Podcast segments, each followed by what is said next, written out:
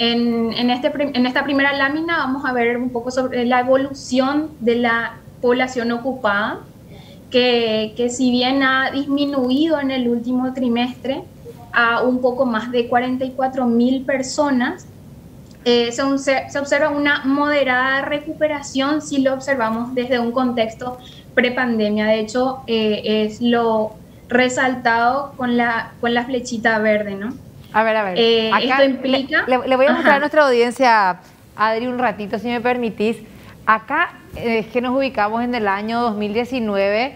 esto es el tercer trimestre y ahí vemos 3.291.091 personas que eh, era nuestra cantidad de personas ocupadas.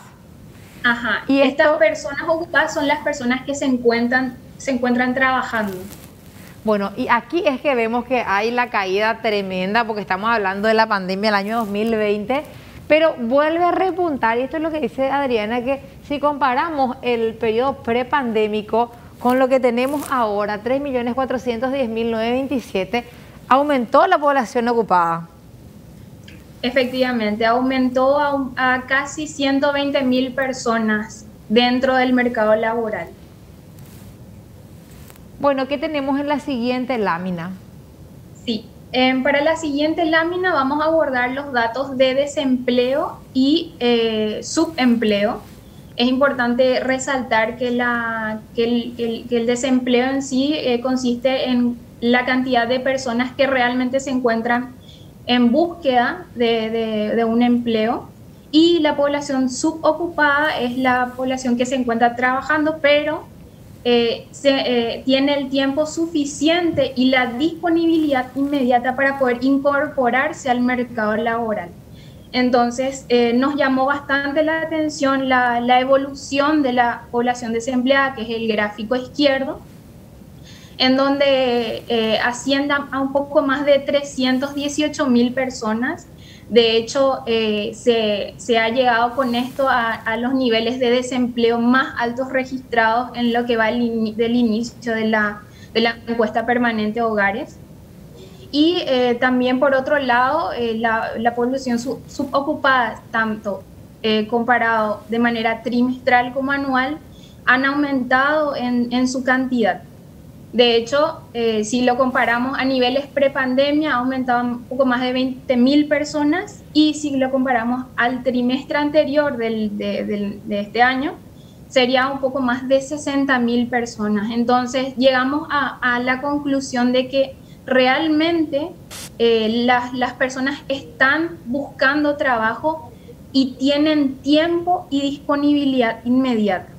O sea, a ver un poco eh, vemos aquí cómo a lo largo de los años, desde 2017, muestra el gráfico, fue variando la cantidad de personas desempleadas en valores absolutos, 318.984 paraguayos que están desempleados, pero si le, si le sumamos también los subocupados, podrían trabajar más, o no sé si también ahí cabe, Adriana, eh, los que están trabajando muchísimo más que las ocho horas laborales. No sé si entra también eso en la categoría de subocupación.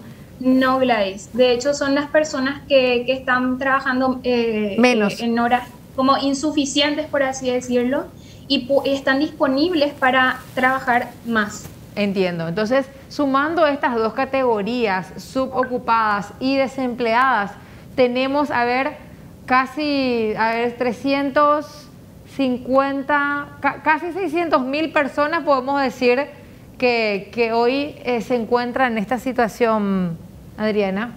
Así mismo, un poquito más de 500 mil personas que, están buscando trabajo y desean incorporarse al mercado laboral.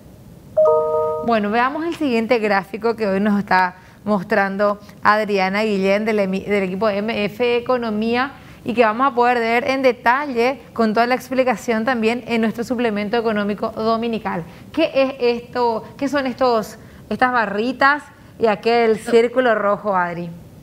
Bueno, Lai, sí, ahora preguntándonos eh, ¿quiénes, son, eh, quiénes son estas personas y en qué tipo de categoría están trabajando. Eh, según el INE, la gran clasificación es la de eh, asalariados e independientes.